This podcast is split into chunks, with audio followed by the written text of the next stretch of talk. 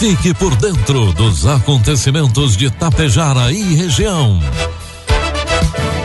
A partir de agora, Tapejara Notícias, primeira edição.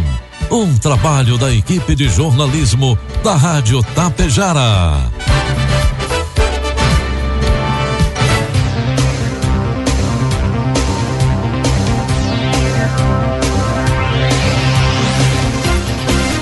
Dia, pontualmente 7 horas da manhã. Está no ar a partir de agora aqui pela Rádio Tapejara, a primeira edição do Tapejara Notícias desta terça-feira, hoje 21 de setembro de 2021. Tempo instável, chove em Tapejara neste momento. 18 graus é a temperatura, 90% a umidade relativa do ar. Notícias que são destaques desta edição. Tapejara realiza hoje a vacinação contra a Covid-19 para adolescentes de 17 anos. Tapejara presta homenagem à dona Ione Ana Coldebella. Veículo que pode ter atropelado ciclistas em Passo Fundo é encontrado abandonado. Estas e outras informações você confere a partir de agora aqui na primeira edição do Tapejara Notícias, que tem um oferecimento de Bianchini Empreendimentos e Agro Daniele. Caro produtor, faça parte da safra parceira Agro Daniele. Negocie sua produção de milho e soja diretamente com a Agro Daniele, valorizando seu trabalho e a economia local. À sua disposição, uma excelente estrutura de recebimento, segurança, comprometimento e ainda mais oportunidades de investimento e renda para a nossa região. Ligue 54 3344 4200 ou procure o coordenador de uma unidade de recebimento de grãos Agro Daniele. Agro Daniele Gente que transforma.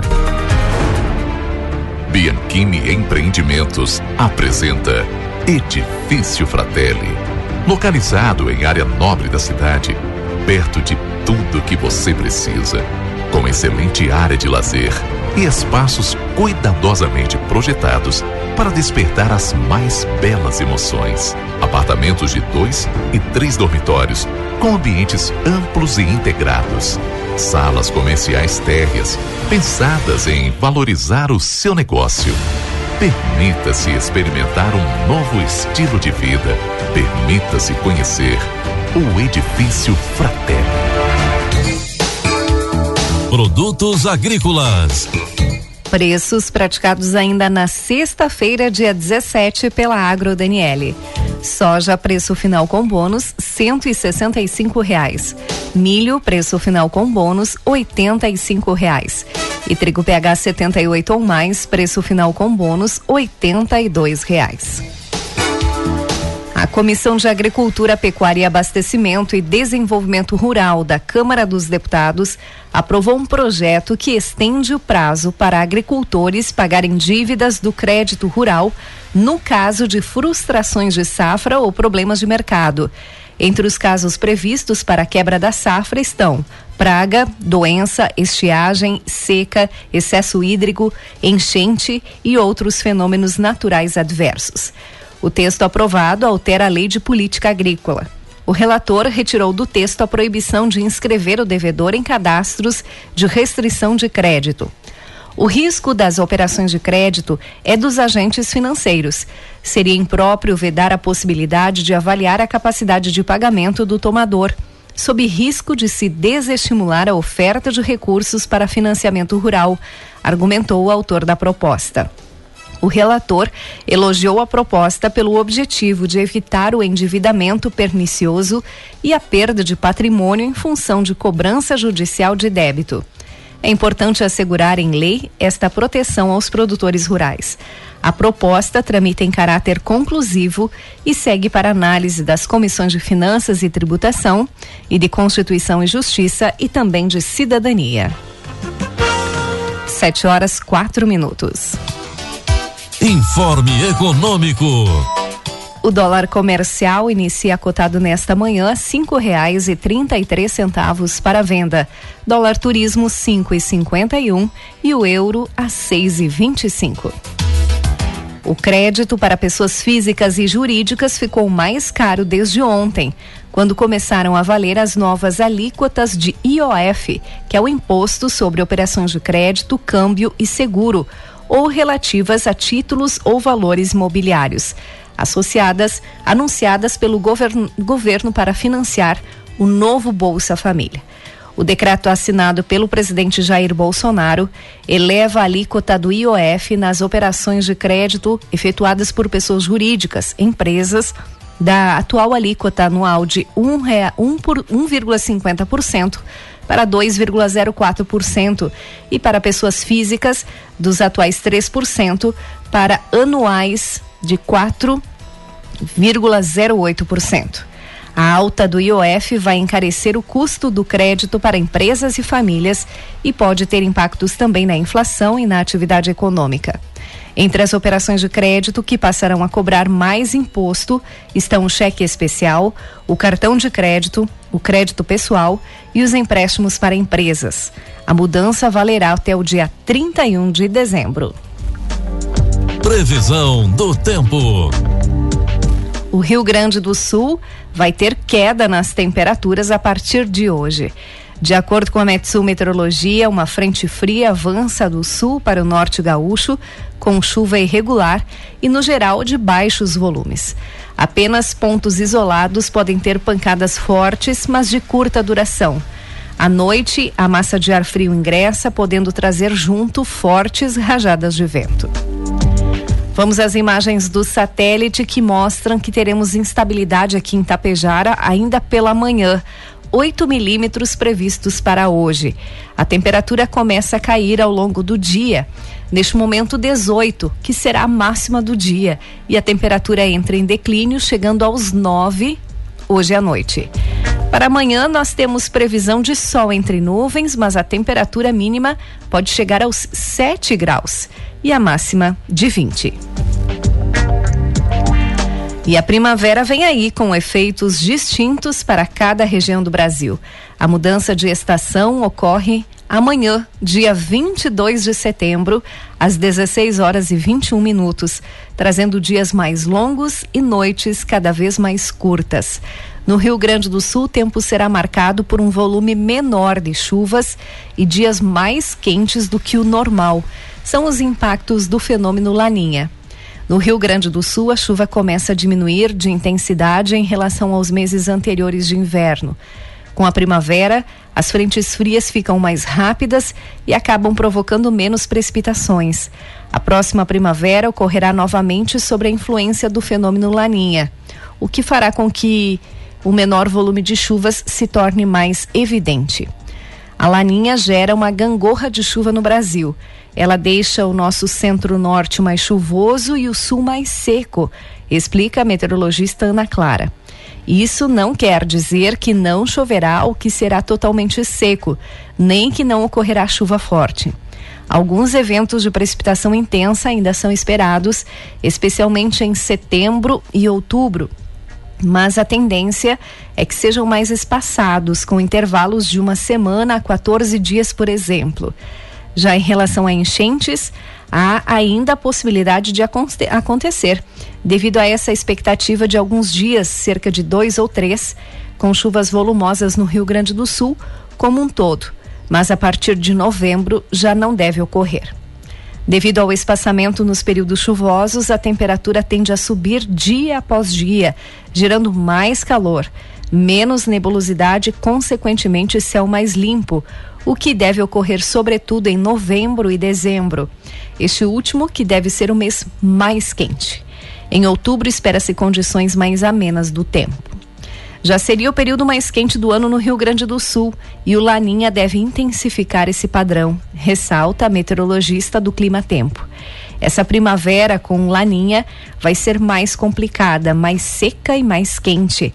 Nossa última primavera, em 2020 foi bem seca e bem quente também. Então, há condições para ser igual ou até pior, destaca a meteorologista. Agora, 7 horas 9 minutos. Destaques de Itapejara e região. 18 graus é a temperatura. Boletim atualizado do coronavírus em Tapejara, dados coletados até às 16 horas de ontem, dia 20. Casos ativos em Tapejara, 13. Suspeitos, 49. Estão em isolamento domiciliar 62 pessoas. Desde o início da pandemia, Tapejara registra 55 óbitos devido ao coronavírus e casos positivos 5.590. Recuperados 5.522. Duas pessoas estão hospitalizadas em Tapejara, uma de Tapejara e outra de outro município.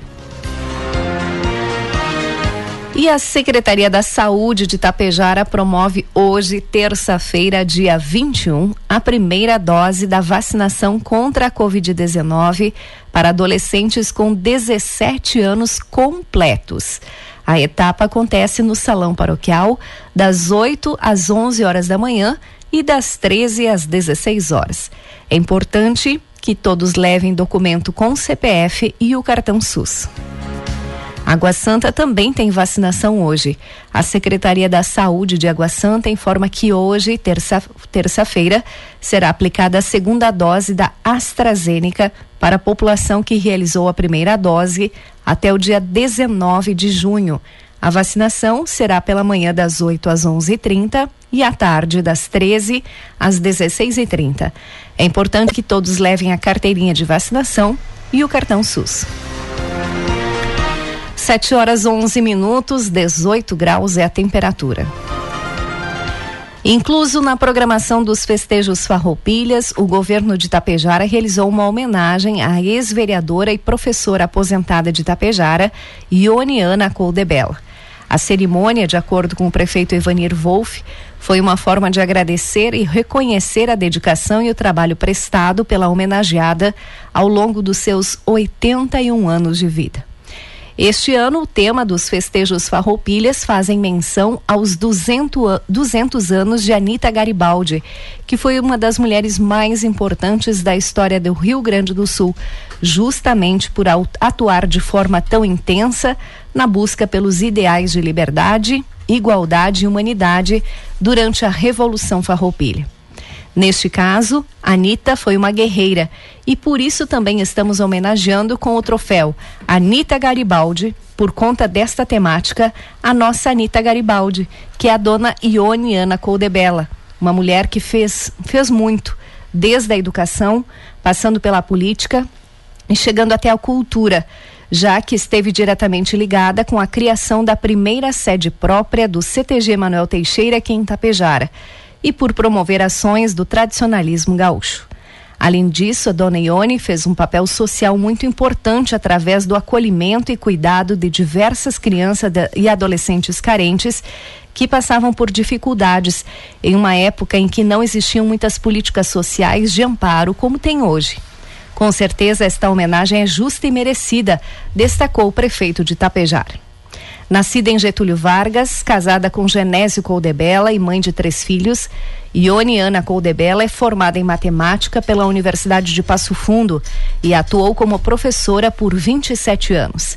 Foi a primeira vereadora eleita em Tapejara pela antiga Arena, em 1972, e também a primeira mulher presidente da Câmara de Vereadores em 1975 juntamente com seu esposo Genésio e incentivada pela população tradicionalista, deu início à reorganização e construção da sede própria do CTG Manuel Teixeira, localizada no bairro 13 de Maio. Como os envolvidos não tinham condições financeiras na época para a construção do CTG, o meu esposo Genésio e outros tradicionalistas organizavam jantares para arrecadar fundos e assim pagar os funcionários que trabalhavam na construção do CTG e comprar tudo o que era necessário para reativar o CTG, que há mais de 30 anos estava desativado, destacou Dona Ione, que ainda atuou na criação do grupo de escoteiros de Tapejara e ajudou a comprar o terreno e organizar a Casa do Menor, foi por vários mandatos como presidente do Conselho da Criança e Adolescente.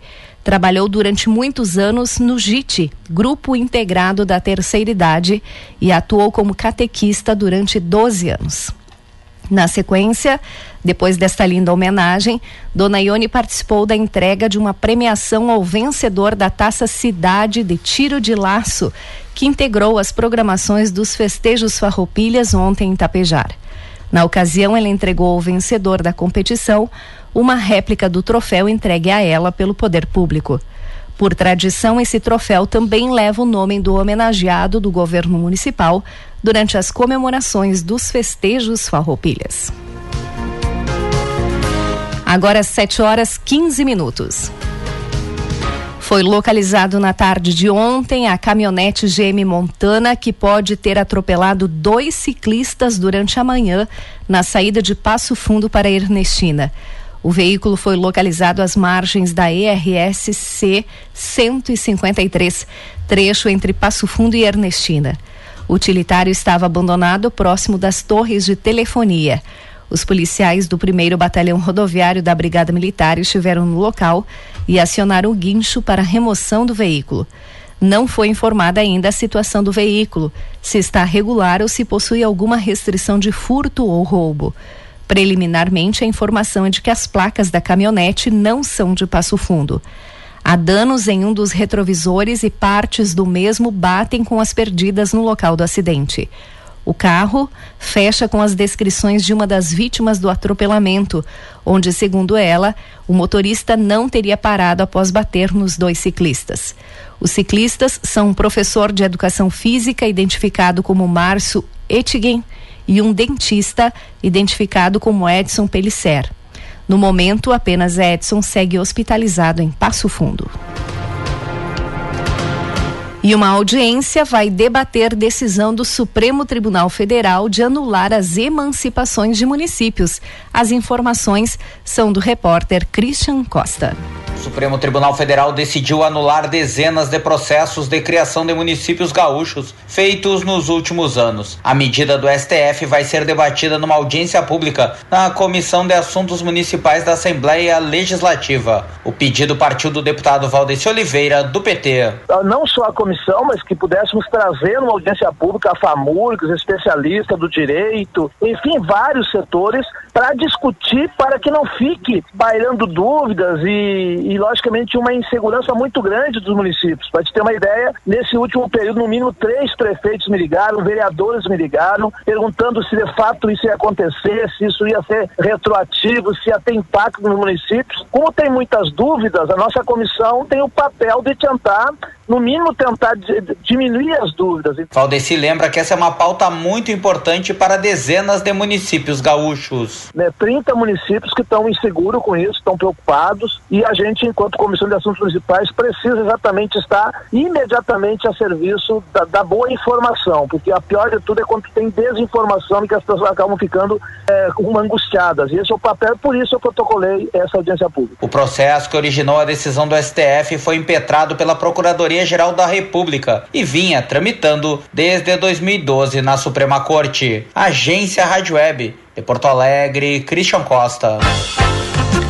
E nos 30 municípios gaúchos que temem voltar a ser distritos devido a uma, uma decisão do Supremo Tribunal Federal, 90% da arrecadação, em média, depende de transferências federais e estaduais. Em 13 deles, os recursos próprios não chegam nem a 10% dos valores arrecadados em um ano. Calculados a partir de dados de 2020 do Tribunal de Contas do Estado, os números refletem as dificuldades da maioria das prefeituras do país, em especial onde a população é menor. No caso destas 30 localidades, todas têm menos de 5 mil moradores e surgiram a partir, a partir da década de 1990, quando houve uma onda de emancipações. 7 horas 19 minutos, 18 graus é a temperatura. Encerramos por aqui a primeira edição do Tapejara Notícias. Outras informações durante a programação da Rádio Tapejara. Às 12 horas e 30 minutos tem a segunda edição. A todos um bom dia e uma ótima terça-feira. A Bianchini Empreendimentos apresenta um imóvel criado especialmente para você, que sabe o quanto os detalhes fazem a diferença. Morar próximo à natureza, acordar com o despertar do sol na tranquilidade do loteamento Bianchini 2. Esse é o propósito do Residencial Palermo. O futuro é você quem faz. E a Bianchini Empreendimentos edifica seu sonho com qualidade, beleza e solidez. Esperamos você para conhecer o seu amanhã, que está sendo construído hoje. Caro produtor, faça parte da safra parceira Agro Daniele. Negocie sua produção de milho e soja diretamente com a Agro Daniele, valorizando seu trabalho e a economia local. À sua disposição, uma excelente estrutura de recebimento, segurança, comprometimento e ainda mais oportunidades de investimento e renda para a nossa região. Ligue 54 3344 4200 ou procure o coordenador de uma unidade de recebimento de grãos Agro Daniele. Agro Gente que transforma. Tapejara Notícias, primeira edição. Uma realização do Departamento de Jornalismo da Rádio Tapejara.